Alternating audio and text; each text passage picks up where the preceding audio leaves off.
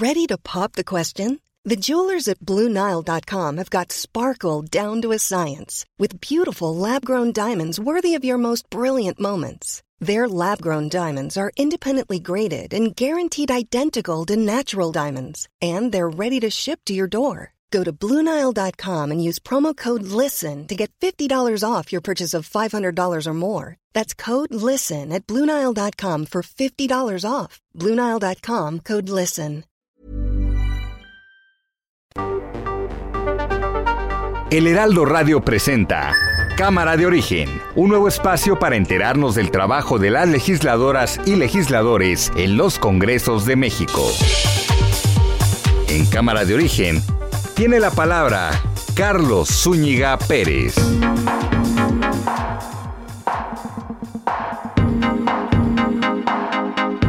Buenas tardes, buenas tardes, gracias por acompañarnos en esta emisión de Cámara de Origen. Les habla Carlos Zúñiga Pérez en este día, martes 26 de octubre de 2021. Mucha información que tenemos que compartir con ustedes. Hay información en varios frentes. En la Cámara de Diputados se está dando la comparecencia del secretario de Salud.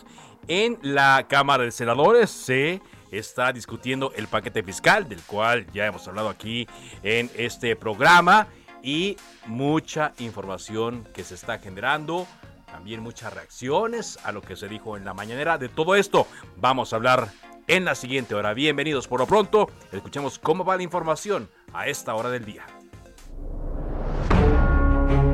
Rosario Robles. Ya, yo creo que esto que estamos viviendo es al estilo década de los 70, ¿no? La institucionalización de la venganza, la institucionalización y uso de la Procuración de Justicia para perseguir políticamente, pues creo que hacía muchísimos años que no lo veíamos. No tengo nada en contra de ello. Yo no odio eh, a nadie. Yo soy feliz y no es mi fuerte la venganza. Yo lucho por la justicia. Entonces están diciendo, bueno, nos ofende el presidente, vamos a marchar en contra del presidente. Yo diría, ojalá y lo hagan, aunque sea para marchar en contra de nosotros, pero que hagan algo. el conservadurismo genera una especie de tiricia política. Cuadri dice que si es contra usted, él se apunta. Claro, que hagan algo, porque se hamburguesaron.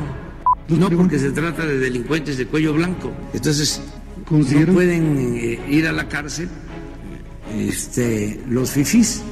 Jorge Alcocer, secretario de Salud. Señoras y señores diputados, es un gusto dar cuenta de las acciones realizadas tras un año más de la transformación de la vida pública en México. Marta Estela Romo, diputada del PAN. Aquí le tenemos un regalo, señor secretario. ¿Dónde está la lápida?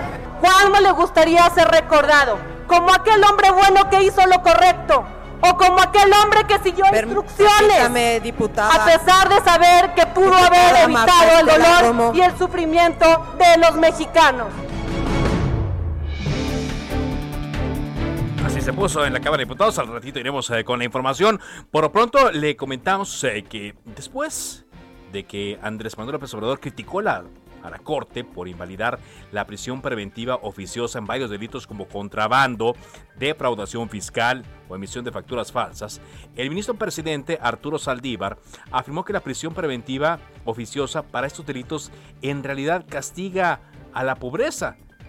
Saldívar consideró que la aplicación de esta prisión es una condena sin sentencia, así lo dice, condena sin sentencia, que más bien está castigando a la pobreza. Debemos avanzar hacia un sistema que establezca la prisión preventiva como excepcional. Así lo puso en su cuenta de Twitter. Grupo Carso prevé que para la reparación del tramo colapsado en la línea 12 del metro ahí en Tláhuac se hará un desembolso de 800 millones de pesos aunque el monto específico dependerá del proyecto que el gobierno de la Ciudad de México le anuncie. Recordemos que hay un grupo de expertos, especialmente ingenieros, quienes están revisando la línea 12, en particular el tramo elevado, para determinar qué es lo que requiere para volver a operar. Ante violaciones graves a los derechos humanos y al debido proceso en agravio de Mario Aburto, el asesino confeso de Luis Donaldo Colosio, la Comisión Nacional de los Derechos Humanos recomendó a la Fiscalía General de la República reabrir el caso para subsanar deficiencias y llegar al pleno esclarecimiento de los hechos. Y hoy el Senado reconoció al llamado Grupo Plural, a estos cinco senadores que abandonaron sus bancadas y suscribieron un acuerdo para garantizar su participación en los trabajos legislativos del Pleno, así como en las reuniones de la mesa directiva. Es importante decir que en estas reuniones van a tener voz, pero no van a tener voto los senadores del Grupo, grupo Plural. Nos quedamos ahí en el Senado porque ya se aprobó en lo general y sin cambios la miscelánea fiscal 2022. Te escucho con tu reporte, Misael Zavala. Adelante. Carlos, buenas tardes. Buenas tardes al auditorio. Efectivamente, con 67 votos a favor y 43 en contra, el Pleno del Senado aprobó en lo general la miscelánea fiscal para el año 2022, la cual pasó sin modificaciones, tal como la aprobó la Cámara de Diputados. Las reservas se discuten en este momento, ya que se han registrado más de un centenar de artículos reservados por parte de todos los partidos políticos y los grupos parlamentarios. En este sentido, partidos de oposición criticaron que Morena y aliados convirtieron al Senado de la República en una oficialía de partes del gobierno federal, ya que todo el paquete económico 2022 será avalado sin moverle una sola coma. Es un paquete con un brutal terrorismo fiscal, dijo la senadora Gina Andrea Cruz Blackledge del Grupo Parlamentario de Acción Nacional, mientras que los senadores también del PAN, del PRI, del PRD, MC y ahora también se sumó el Grupo Plural, votaron en contra debido a que señalaron que la miscelánea fiscal integra medidas controversiales como el registro de jóvenes mayores de 18 años de edad en el Registro Federal de Contribuyentes, así como el tope de las deducciones fiscales a los donatarios de organizaciones o asociaciones civiles.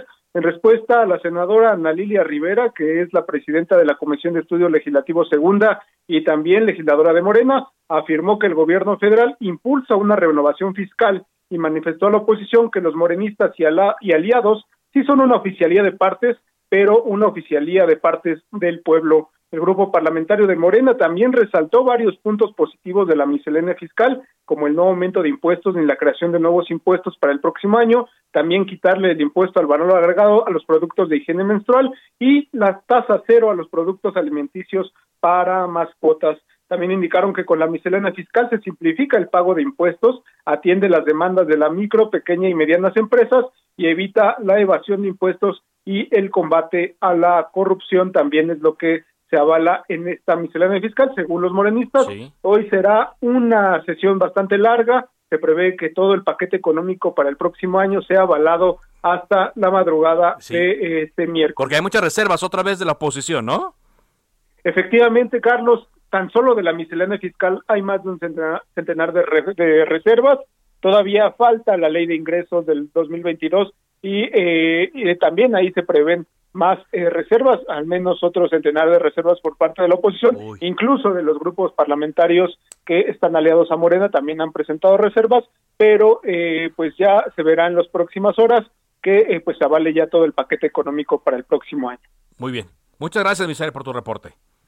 Gracias, Carlos. Buenas tardes. Hasta luego, Misael Zavala. Sí, va a pasar lo mismo que en la Cámara de Diputados. Es decir, es una gran cantidad de reservas. Los senadores van a insistir en el tema de los eh, donativos, van a insistir en el tema del RFC para los eh, jóvenes o para los eh, que vayan cumpliendo la mayoría de edad. Sin embargo, hay una determinación en Morena y con sus aliados de ir desechando estas reservas y que no vayan pasando. Que claro, acá son un poco más de senadores. Veremos si la discusión se da tal cual lo esperan los de oposición o se van rapidito, como se aprobó en Fast Track, de acuerdo a lo que nos eh, eh, adelantó desde el viernes el senador Armenta aquí en Cámara de Origen. Bueno, vámonos ahora a la Cámara de diputados, porque escuchábamos, está compareciendo el secretario de Salud, Jorge Alcocer, muy distinta a la comparecencia a la que se vivió en la Cámara de Senadores. Ahí se encuentra Elia Castillo. ¿Cómo le está yendo al eh, titular de la Secretaría de Salud? Elia, te escuchamos. Muy buenas tardes, Carlos. Saludo con gusto. Bueno, pues te comento que como se tenía previsto, ha sido una comparecencia pues, un poco ruda por parte de los legisladores de oposición, quienes han arremetido con todo en contra del secretario de Salud, principalmente por el manejo de la pandemia y por la falta y escasez de medicamentos contra el cáncer. Te comento que en este contexto la fracción parlamentaria del PAN entregó una lápida y un epitafio así como una pluma al titular de la Secretaría de Salud para que escriba, dijeron, cómo quiere ser recordado, si como un funcionario que hizo lo correcto o como uno que solo siguió instrucciones que dañaron la salud de los mexicanos. Te comento que la fracción parlamentaria del PAN no ha sido la única, pero escuchemos cómo lo dijo y, eh, la diputada Marta Este Romo al entregar estos tres eh, obsequios al secretario de Salud. ¿Cuándo le gustaría ser recordado? Como aquel hombre bueno que hizo lo correcto o como aquel hombre que siguió instrucciones diputada, a pesar de saber que pudo haber evitado el dolor y el sufrimiento de los mexicanos. Diputada Marta Estela, permítame, ¿con qué objeto, diputado? Para hacer una moción de orden, Presidenta. Adelante, diputado. Presidenta, en la fracción parlamentaria de Morena exigimos que se quiten esos letreros que están poniendo alrededor del secretario de salud. La libertad de expresión es derecho de todos los compañeros diputados.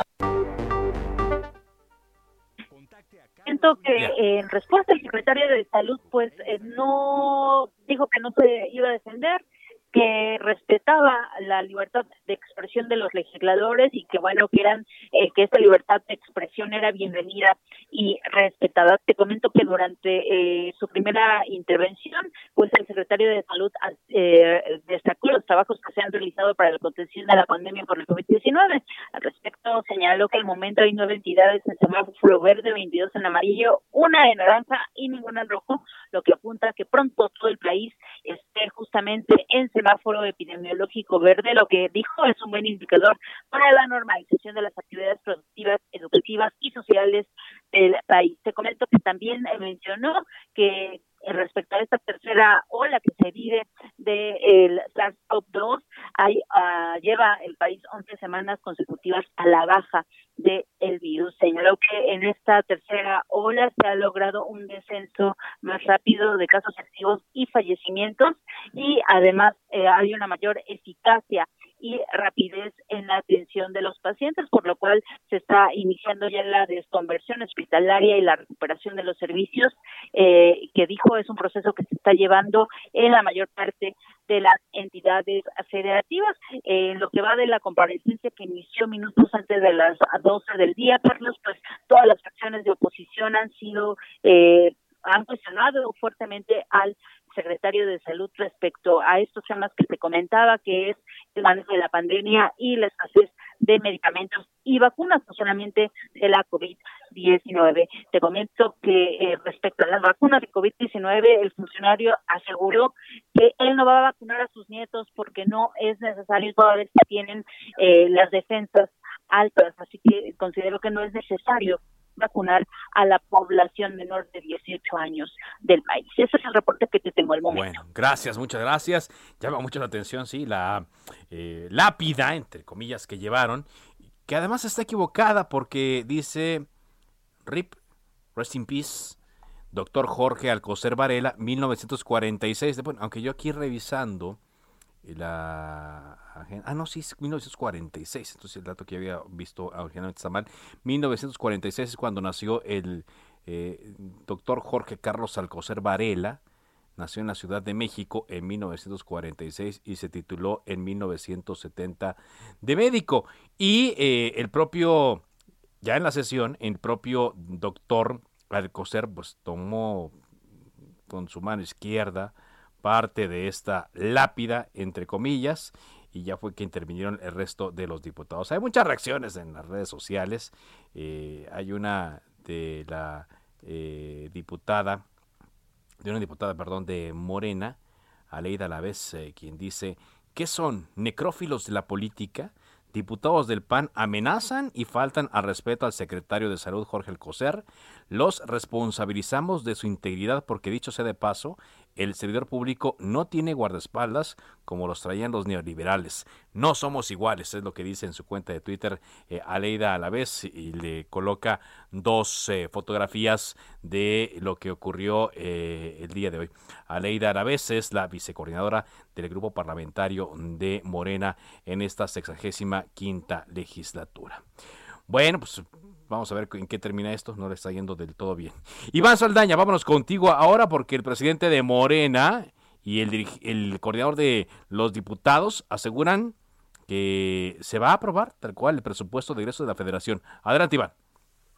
¿Qué tal, Carlos, amigos del auditorio? Efectivamente, tal como lo recibieron del Ejecutivo Federal esta propuesta de este proyecto de presupuesto de egresos de la Federación para el siguiente año y anticiparon también su rechazo a la propuesta alterna que presentarán conjuntamente el PAN, el PRI y el PRD porque acusaron ellos quieren volver al esquema de los moches, por eso quieren proponer, dijo, un eh, pues un presupuesto alterno. Esto lo dijeron en conferencia de prensa eh, estuvo aquí Mario Delgado en el Palacio Legislativo de San Lázaro eh, y ahí pues señaló que aún con cuando la llamada Alianza va por México, eh, la alianza opositora pues no ha presentado ahorita su presupuesto alterno, ellos ya conocen pues esta propuesta porque dice van a querer redireccionar los recursos destinados a programas sociales y a los grandes proyectos, de los cuales dice pues adelantan, tienen dos visiones en este país. Carlos, por eso también se le preguntó en la misma conferencia al coordinador de los diputados de Morena, Ignacio Mier, si le moverán alguna coma al proyecto de presupuesto o si se comportará también como de hecho el primer eh, como el primer soldado para pues nada más levantar la mano y aprobar el presupuesto de egresos de la Federación tal como lo envió el ejecutivo dijo. Entonces si por ser congruente consistente con el mandato que nos dieron 30 millones de mexicanos, soy un soldado, dijo, sí, soy un soldado del pueblo orgullosamente.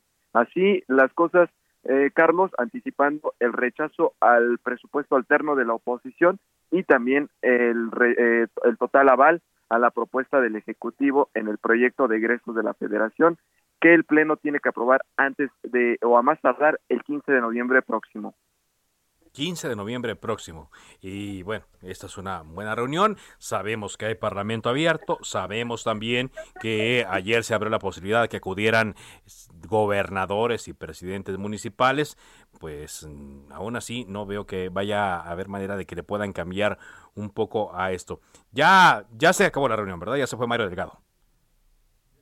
Acudió Mario Delgado a la reunión previa de los diputados eh, federales de Morena, entre ellos pues les habló también sobre todo de que básicamente les dijo tienen que movilizarse para eh, apoyar el ejercicio de consulta de revocación de mandato, lo que por cierto Morena llama ratificación de mandato, y pues les pidió agilizar esto recabando firmas con las organizaciones, que ellos son los que tienen que hacer las organizaciones, recabar las, las firmas para que se pueda llevar este ejercicio que se está considerando para marzo próximo. Básicamente ese fue el tema central y pues bueno, se le aprovechó para preguntar estos temas este Carlos. Muy bien, muchas gracias. Gracias Iván Saldaña, reportero de El Heraldo Media Group. Vámonos ahora contigo, Paco Nieto, con algo de lo que se dijo algo de lo mucho que se dijo en la conferencia de prensa mañanera. En particular, hoy el presidente destacó el fallo de la Corte que, decíamos ayer, eliminó la prisión preventiva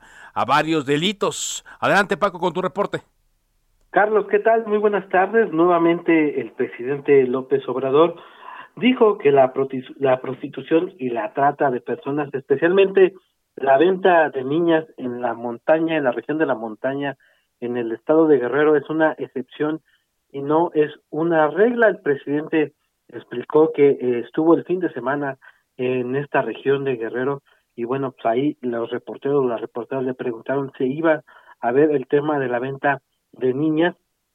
El presidente reprochó que haya una tendencia de acusar de todos los males a los pobres y reiteró que en las comunidades de los pueblos originarios existe una gran reserva de valores culturales, morales y espirituales y que este tema de la venta de niñas pues no es una regla, una regla y también pues dijo que se debe investigar cuando haya casos particulares. Escuchemos al presidente López Obrador. Lo de la trata o la prostitución infantil no es la generalidad de lo que sucede en las comunidades. la montaña de Guerrero, ahí se venden las niñas. No, puede ser la excepción, pero no la regla, porque hay muchos valores en los pueblos. Entonces yo conozco la vida de las comunidades indígenas desde hace años. Cuando voy a Metlatono y me preguntan ustedes, ¿viene a ver lo de las niñas que las venden? No, no, no vengo a eso. Carlos, y el presidente, como tú ya lo adelantaste, reprobó el fallo de la Suprema Corte de Justicia de la Nación que eliminó la prisión preventiva a los delitos fiscales. Adelantó que respetará este fallo, pero consideró que este pues va en sentido de proteger a las minorías que tienen para pagar eh, pues a los abogados para pagar eh, su justicia y no puede y esto pues no se le puede aplicar también a la gente pobre. En ese sentido, pues el presidente lamentó que se haya dado este tema porque se dijo que se trata de un tema de delincuentes de cuello blanco. Escuchemos también al presidente López Obrador. No, porque se trata de delincuentes de cuello blanco. Dos preguntas aquí, señor presidente. Entonces, eh, no pueden eh, ir a la cárcel eh, este, los fifís. Bueno, pues eso fue lo que pasó el día de hoy, Carlos, en estos dos temas donde se trataron, bueno, de la mañana muchos más. pero estos fueron los que resaltaron. Claro, los que trascienden, ¿no? Por eh, lo oportuno y también por los ámbitos a los que tocan. Gracias, Paco, por tu reporte. Buenas tardes. Paco Nieto con las actividades del presidente Andrés Manuel López Obrador. Y sí, es que recordemos que ayer eh, la eh, Suprema Corte de Justicia de la Nación invalidó la prisión preventiva oficiosa para los delitos de contrabando, defraudación fiscal y facturación de operaciones simuladas. El Pleno analizó dos acciones de inconstitucionalidad presentadas, una por la Comisión Nacional de Derechos Humanos y senadores en contra del decreto publicado el 8 de noviembre de 2019 por el cual se reformaron la Ley Federal contra la Delincuencia Organizada, la Ley de Seguridad Nacional, el Código Nacional de Procedimientos Penales y el Código Fiscal de la Federación. Los ministros señalan que los legisladores se excedieron al calificar estos delitos como amenazas a la seguridad nacional, así como al establecer que ameritan prisión preventiva. Hoy, vía Twitter, el, eh, ministro presidente, eh, Arturo Saldívar, consideró que la aplicación de la prisión preventiva castiga a los más eh, pobres. Le repito lo que dijo, la mayoría de las personas sujetas a prisión preventiva oficiosa son de escasos recursos. Se trata de una condena sin sentencia que por lo general castiga la pobreza. Debemos avanzar hacia un sistema que establezca la prisión preventiva como excepcional. Eso es parte del mensaje del ministro presidente Arturo Saldívar. Una persona debe estar privada de su libertad o no mientras se demuestra su culpabilidad. De eso trata la prisión preventiva oficiosa. En la mayoría de las democracias, salvo casos excepcionales, las personas se encuentran en libertad, salvo que haya ya una sentencia en la cual se acredita su culpabilidad, su responsabilidad. En México, desde hace mucho tiempo, hemos abusado de la prisión preventiva muchas veces se detiene para investigar. Y esto ha afectado sobre todo a miles de personas pobres que no tienen la posibilidad de tener un abogado o una abogada de calidad. Por eso la prisión preventiva oficiosa, aquella que se dicte en automático, sin valorar las circunstancias del caso, es contraria a la Convención Americana de Derechos Humanos. Esto no implica que sin prisión preventiva oficiosa delincuentes peligrosos o que han defraudado de manera muy importante al país estén en libertad. Lo único que significa es que en estos casos la juez o el juez tendrán que dictar una resolución que justifique, que fundamente por qué una persona debe de estar detenida mientras se resuelve sobre su responsabilidad. Se trata de avanzar en la protección de los derechos humanos de todas y de todos. Saludos. Originalmente era un video en TikTok y ya después lo distribuyó en todas sus redes sociales. Entonces aquí vemos dos visiones distintas, ¿no? Los que chocan.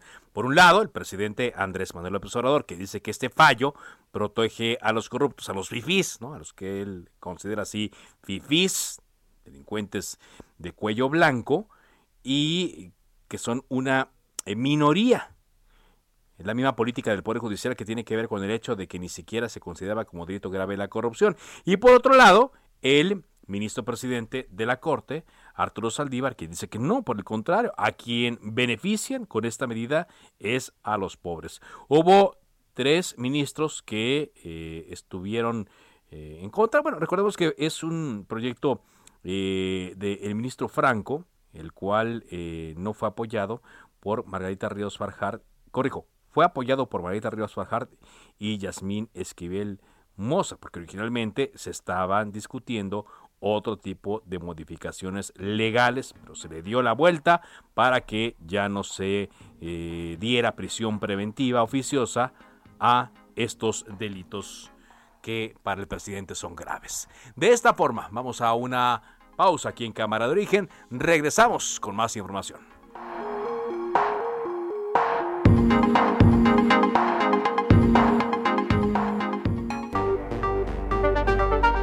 Se decreta un receso. Vamos a un corte, pero volvemos a Cámara de Origen con Carlos Zúñiga Pérez.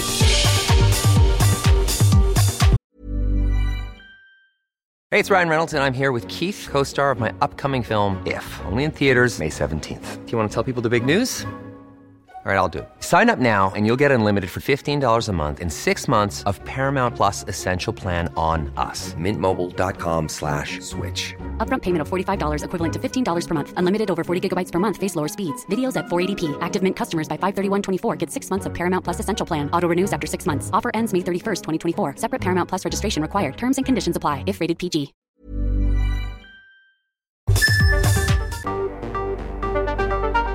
Se reanuda la sesión.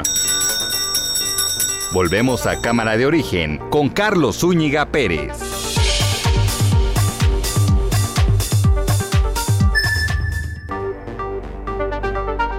Contacte a Carlos Zúñiga Pérez en Twitter, Facebook e Instagram como arroba carloszup.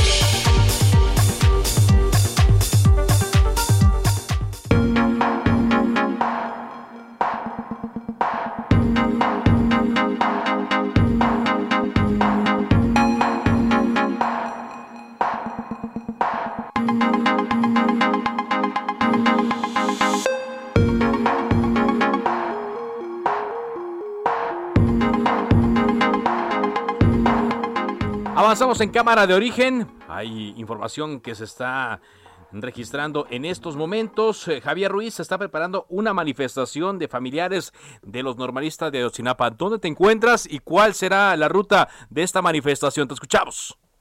Hola, Carlos, excelente tarde. Pues la ruta efectivamente va a ser todo el paseo de la reforma desde el Ángel de la Independencia hasta llegar a la avenida Juárez y posteriormente estarán realizando pues un meeting justamente en el hemiciclo a Juárez.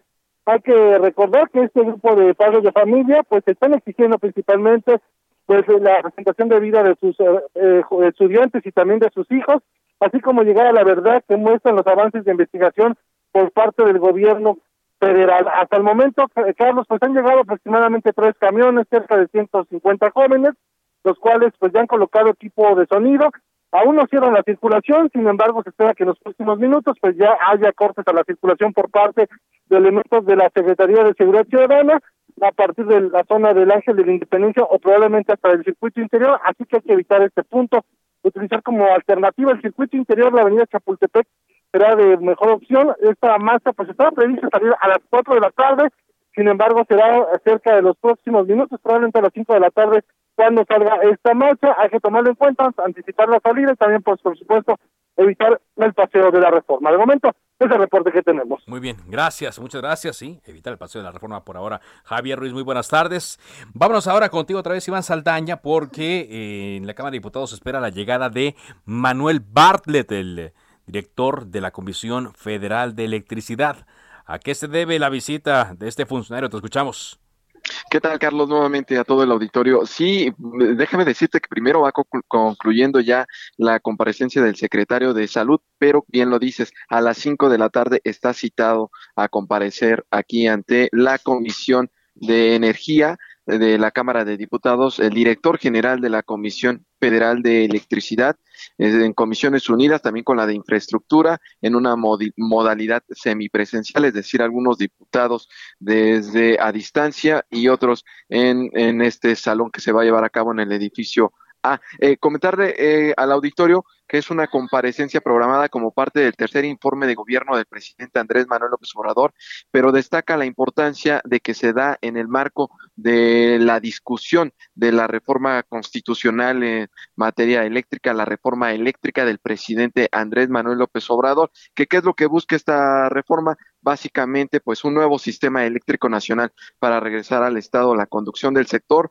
dotando a la CFE, a la Comisión Federal de Electricidad, del 54% del control del mercado, lo demás a la iniciativa privada, también cancela contratos y permisos a la iniciativa y pues elimina los órganos reguladores de este sector, por lo que pues espera una comparecencia pues no solamente larga, porque abrieron, eh, se, acordó también abrir otra ronda de, de, preguntas y respuestas, entonces pues se espera una comparecencia pasada de la medianoche, si es que em, empieza puntual Carlos a las 5 de la tarde del día de hoy, y pues por supuesto los cuestionamientos van a estar, eh, va a estar la defensa por parte del titular de la CFE esta iniciativa y los cuestionamientos por parte de la oposición, principalmente PAN, PRI, PRD y Movimiento Ciudadano sobre esta reforma eléctrica. Carlos Auditorio. Sí, es eh, interesante y será interesante ver también las explicaciones que, que da el eh, propio Manuel Bartlett quien ha hecho mm, declaraciones. Van a estar eh, legisladores de todos los partidos, ¿verdad? Sí, efectivamente van a estar eh, legisladores de todos los partidos y también llama la atención que, pues bueno, Manuel Bartlett no es un personaje que mm, ha eh, comparecido mucho o ha tenido reuniones de trabajo ni siquiera con los diputados, entonces pues también por ahí está otro punto bastante importante y pues el plus, además de que explica todo lo que va del sexenio del presidente Andrés Manuel López Obrador en materia de pues eléctrica, pues se enmarca mucho en esta reforma constitucional que está próxima a discutir y que por cierto los diputados de Morena y aliados no tienen los votos al momento para sacarla, sino que van a requerir apoyo de la oposición. Y se perfila, bueno, dicen eh, que pueden conseguir votos por parte del PRI. Es lo, que, es lo que se perfila. Muchas gracias Iván por tu reporte. Buenas tardes. En medio de esto agradezco que esté con nosotros Cuauhtémoc Ochoa, diputado federal de Morena por el estado de Hidalgo, secretario de la Comisión de Energía. ¿Qué tal, diputado? Buenas tardes. ¿Qué tal, Carlos? ¿Cómo estás? Un saludo a ti a tu auditorio. Buenas Gracias. Me imagino que va camino a la comparecencia del eh, titular de la CFE. Efectivamente, aquí estamos en la Cámara de Diputados. Ajá. En unos minutos más estará el director de la Comisión Federal, Manuel Barlet, en la comparecencia, en esta defensa de la reforma eléctrica, que desde nuestro punto de vista es una, una reforma en beneficio de la gente, del pueblo, donde se va a discutir, lo más seguro en esta comparecencia, esta reforma que da beneficios, que pide piso parejo para todos, que dejaremos de gastar un recurso alrededor de 421 mil millones de pesos que hoy se gastan con la reforma que hoy está en vigor y en ese sentido es lo que hoy vamos nosotros como diputados de, Morena a defender en esta comparecencia. Eh, esta comparecencia. Se han dicho muchas cosas, eh, diputado, en torno a ello, que si va a ser expropiatoria, que si manda una muy mala señal a los inversionistas del extranjero, que en realidad no va a haber eh, una energía más barata y más limpia ¿Cómo vendrá la discusión? Y me imagino que con base en esto, eh, bueno, esto lo van a determinar con base en lo que hoy discutan, pero ¿cómo cree que venga la discusión? Pues mira, yo creo que hay que ser muy claros en ese sentido, Carlos. Que esta reforma eléctrica lo que hace es cobrarle a los privados lo que se le tiene que cobrar, el porteo, la transmisión, que ningún país del mundo eh, no pasa. Que hoy, hoy, como un ejemplo, ellos entraron en una subasta para generar una energía a 80 centavos y a veces se les paga hasta 3 pesos.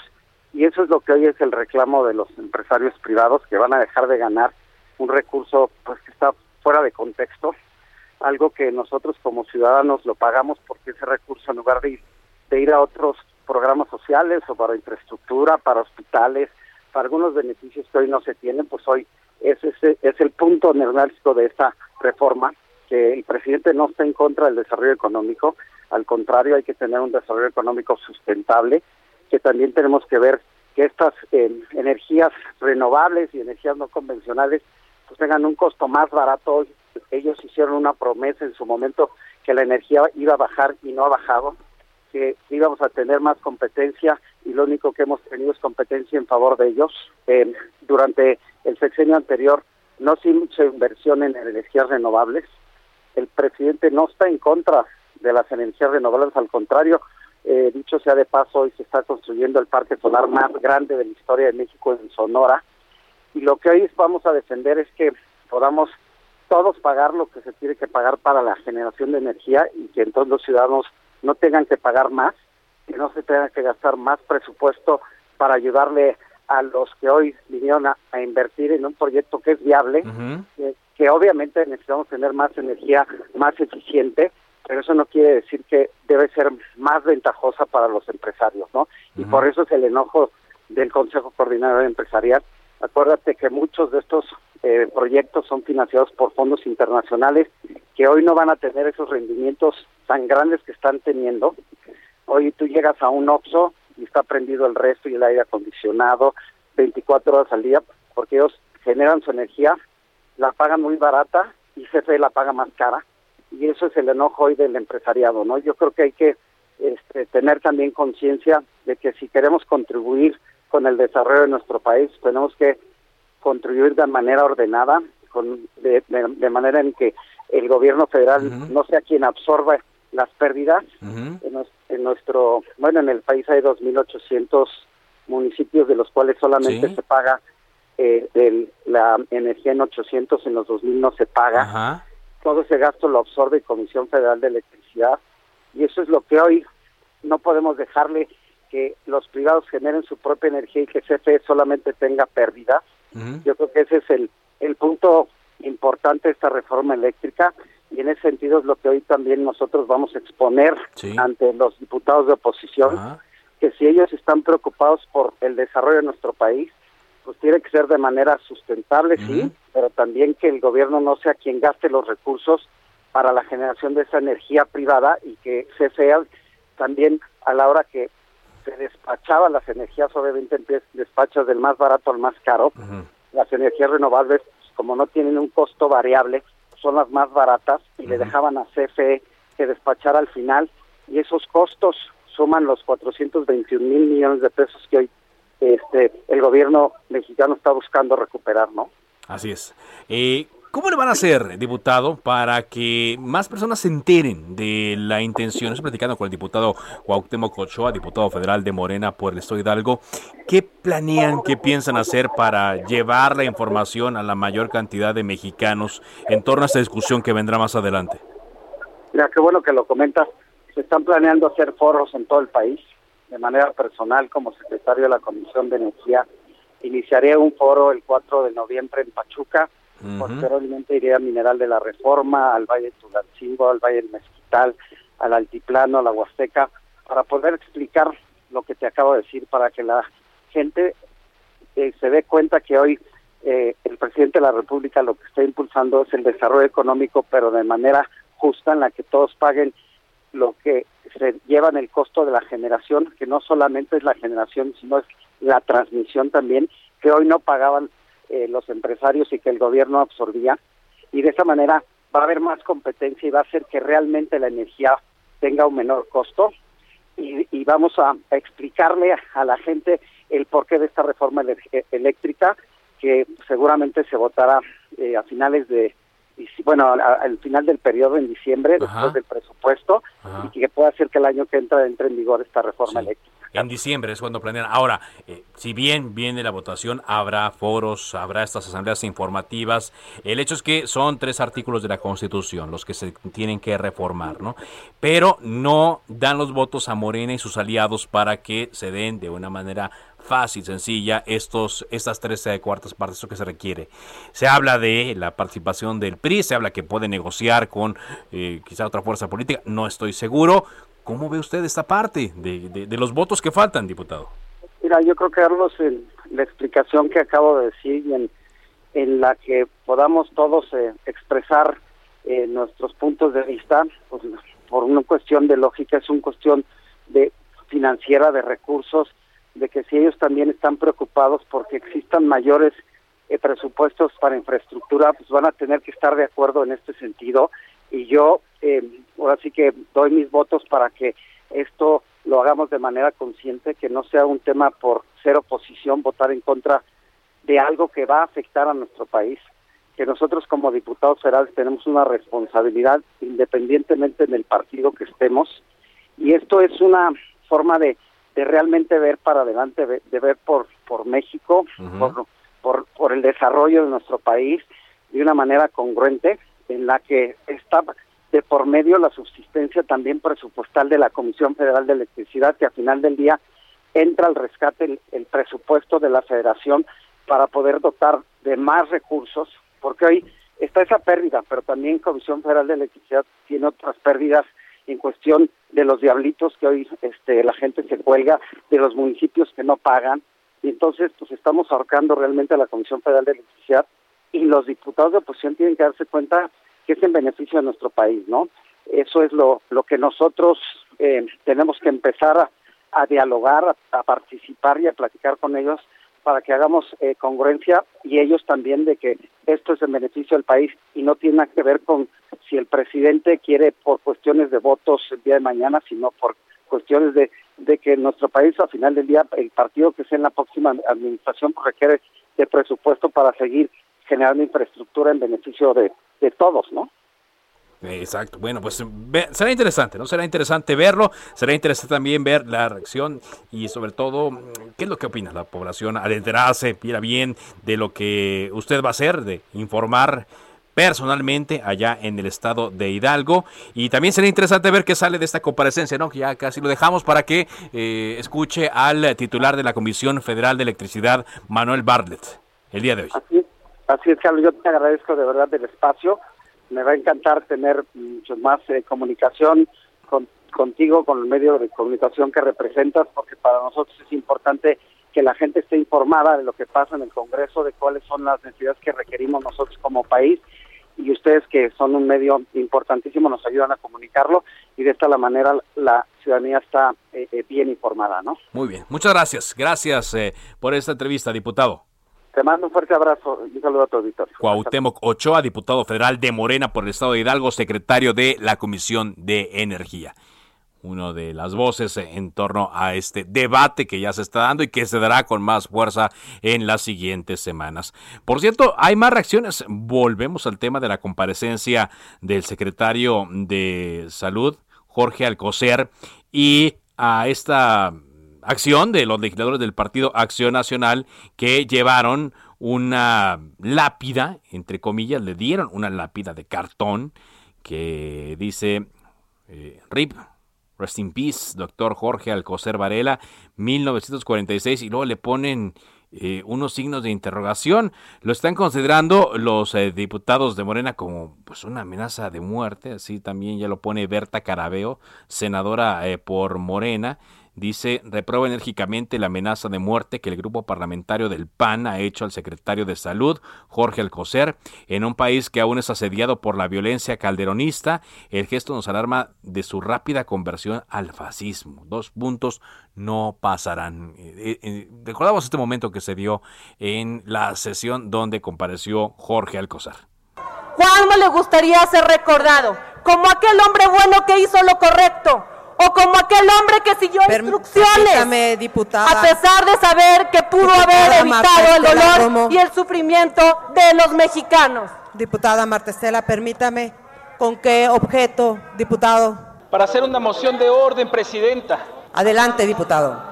Presidenta, en la fracción parlamentaria de Morena exigimos que se quiten esos letreros que están poniendo alrededor del secretario de salud.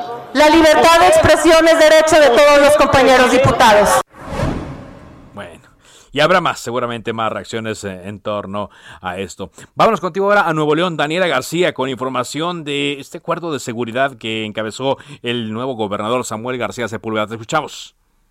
¿Qué tal, Carlos? Muy buenas tardes. Pues hoy el gobernador del estado, junto con el secretario de Seguridad Pública, Aldo Fassi, presentó el nuevo plan para relanzar Fuerza Civil de Nuevo León. Hay que recordar, son ya 10 años desde que se creó este cuerpo policiaco y se busca pues refundarlo totalmente con programas de capacitación, más presupuesto y un programa de prestaciones laborales para los elementos. Fue hoy muy temprano por la mañana donde las autoridades estatales presentaron este plan. Incluye, entre otras cosas, un intercambio de capacitación con el FBI en Estados Unidos, buscando que la policía estatal compita a nivel internacional. Y bueno, el gobernador del estado, Samuel García, aseguró que en los pasados años se descuidó a este cuerpo policiaco, sobre todo a los elementos en materia de salarios, de prestaciones, capacitación y equipamiento, entre otras cosas. Aseguró que se tiene un proyecto de dos años para que los policías reciban la capacitación internacional. También pues buscan darles más prestaciones. Habló de seguros médicos con cobertura nacional, reconociendo que muchos de ellos, sus familias se encuentran en otros estados. También se habló de apoyos económicos para adquirir vivienda, acceso a guarderías infantiles las 24 horas del día para apoyar a las policías mujeres, también mejores condiciones laborales y prestaciones en general. Para esto, pues dice, se invertirán 750 millones de pesos para este proyecto, que además incluye la adquisición de armamento, software, equipo táctico y también habló de adquirir nuevas patrullas. Hay que recordar que Fuerza Civil fue creada en 2011 y en ese eh, periodo de tiempo pues había un plan de 10 años, por lo que ahora la autoridad busca pues crear un nuevo plan que pueda ser a más a largo plazo. Y bueno, por su parte, el secretario de Seguridad en el Estado, Aldo Suazo, insistió que se enfocarán ahora en las tareas que le eh, competen a Fuerza Civil, que es para lo que fue creada. Es una policía de reacción y de contención como una policía de élite, aseguró Aldo Fassi Suazua, y no estarán asumiendo atribuciones de proximidad que son responsabilidad de las policías municipales. Y es por esta razón que dicen, pues van a trabajar también con los municipios para fortalecer las propias policías municipales y poder dejar a Fuerza Civil haciendo las labores que le tocan. Y también pues se habló de crear un programa de especialización para los elementos, se comentaba al principio, buscan un intercambio de conocimientos con el FBI en Estados Unidos, estará enviando a los policías de Fuerza Civil a Estados Unidos a capacitarse de esta manera. Obviamente, pues lo que buscan también es que haya una carrera policíaca dentro del cuerpo policíaco y también que eh, conforme vayan especializándose se pueden eh, elevar un poco más los salarios de estas personas. Es la información al menos que tenemos hasta este momento, Carlos. Bien, gracias, muchas gracias Daniela por la información desde Nuevo León y ojalá tengan éxito porque esta institución, Fuerza Civil, iba a ser un ejemplo. De hecho, fue de las primeras que surgió, si no es que la primera, en esta idea de refundación de las eh, corporaciones policíacas que estaban podridas, completamente infiltradas por la delincuencia organizada. Lamentablemente en los últimos años, pues eh, no se le dio la atención que requería y se debilitó mucho. Pero cuando vieron que de nueva cuenta la delincuencia podría acaparar las cosas allá en Nuevo León, el territorio, dijeron que siempre no. Por cierto, eh, avanzando en la información, queremos contarle que eh, va a estar escuchando mucho usted ahora de algo que llaman los papeles de Facebook, así como escuchamos hace poco de los Pandora Papers y de los Panama Papers, se está hablando mucho de los eh, papeles de Facebook, toda vez que hay comparecencias, sobre todo de una ex trabajadora de Facebook ante el Congreso de Estados Unidos y otra comparecencia ante autoridades británicas en torno a los papeles que esta importante compañía, pero sobre todo este importante instrumento de comunicación ha tenido en buena parte del mundo. Se están conociendo casos, por ejemplo, de que en Vietnam Facebook se plegó a los deseos del Estado para coartar la libertad de expresión y hoy está eh, conociéndose también que Facebook no quiso participar en una campaña para que los latinos eh, participaran de una manera más eh, elocuente en las elecciones de 2020 en Estados Unidos. El último titular es Facebook se opuso a una campaña informativa en español para que los latinos votaran en 2020. Y esto está generando toda una ola de indignación. Pero esto es alguna, ¿eh? Alguna de las noticias que se están dando debido a que esta mujer ex trabajadora de Facebook, está revelando muchos de los secretos internos, muchos que se hicieron, muchas decisiones que se tomaron para ganar más dinero. Bueno, antes de irnos, está aquí con nosotros Ángel. Ángel Arellano, ¿cómo estás? Muy, muy buenas tardes. ¿Cómo andan las cosas en las redes? ¿Cómo te va, Carlos? Muy buenas tardes. Pues vamos con las tendencias. En Twitter es tendencia aburto. ¿Por qué? Pues resulta que la Comisión Nacional de los Derechos Humanos recomendó a la Fiscalía General de la República que realice una nueva investigación del caso de Mario Aburto, señalado como el actor material del asesinato de Luis Donaldo Colosio, que fuera candidato del PRI en 1994, candidato presidencial. Este mensaje llega después de que pues se ha recibido una nueva queja por parte de Aburto Martínez, donde señala que desde hace 27 años ha denunciado ante la comisión actos de tortura reiterada y continuamente pues eh, de esta forma ha estado dice desde hace 27 años y puntualiza que desde el 31 de agosto de 1994 existe en la fiscalía una investigación por estos hechos agrega que reclama la reapertura del caso para que se dé a conocer toda la verdad a la sociedad otro tema que destaca en, en, redes sociales es una historia de amor japonesa, Carlos. ¿Cómo? Fíjate que en este, pues que podría ser el cuento de la princesa que abandona todo por amor, se hizo realidad en Japón. Después de cuatro años de controversias, la princesa Mako se, cansó, se casó finalmente con un abogado, un compañero de la universidad, y renunció a todo. Eh, dejó sus privilegios, como diría. ¿Dejó la realeza? Dejó la realeza y se va a vivir a Nueva York. O sea, por, un, por, un, plebeyo, como se dirían aquellos plebeyazo. ¿Qué tal? Que conoció ahí en la universidad. Ah, caray. ¿Eh? ¿Y ella también va a ser plebeya ahora? Pues sí, ya, ya dijo, ¿saben qué? Ahí se quedan con su realeza y yo me voy a vivir mi vida, eh, pues su amor va a vivir Fuera de títulos nobiliarios. Así es, ¿tú crees? Y pues es lo que podemos traer esta tarde, Carlos, para que pues vivan el amor a la japonesa. Bueno, ¿y qué tal qué tal la tarde? ¿Qué tal el, día? ¿Bien? Pues bien, soleado ya por fin. No, por tu cumpleaños, ah, ¿verdad? Feliz pues, pues, soleado, soleado por eso. Muchas gracias, Carlos. Que la pases muy bien. Gracias. Gracias, pasando bien Ángel, Ángel Arellano, que hoy 26 de octubre cumpleaños. ¿Cuántos? No sé, no los digas, no los digas. Este, que, que siga siendo un, un misterio este. ¿eh? Gracias, Ángel. Pongo mi antifaz y me voy. de la pena que no que les quiere dar su edad. De esta forma despedimos Cámara de Origen. Gracias. Se queda en referente informativo con Javier Solorzano. Por ahora es cuanto. Se cita para el próximo programa. Cámara de Origen, a la misma hora, por las frecuencias de El Heraldo Radio. Se levanta la sesión.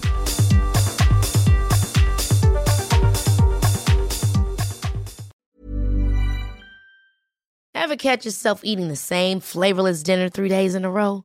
Dreaming of something better? Well, HelloFresh is your guilt-free dream come true, baby. It's me, Kiki Palmer. Let's wake up those taste buds with hot, juicy pecan-crusted chicken or garlic butter shrimp scampi. Mm. Hello Fresh. Stop dreaming of all the delicious possibilities and dig in at HelloFresh.com. Let's get this dinner party started.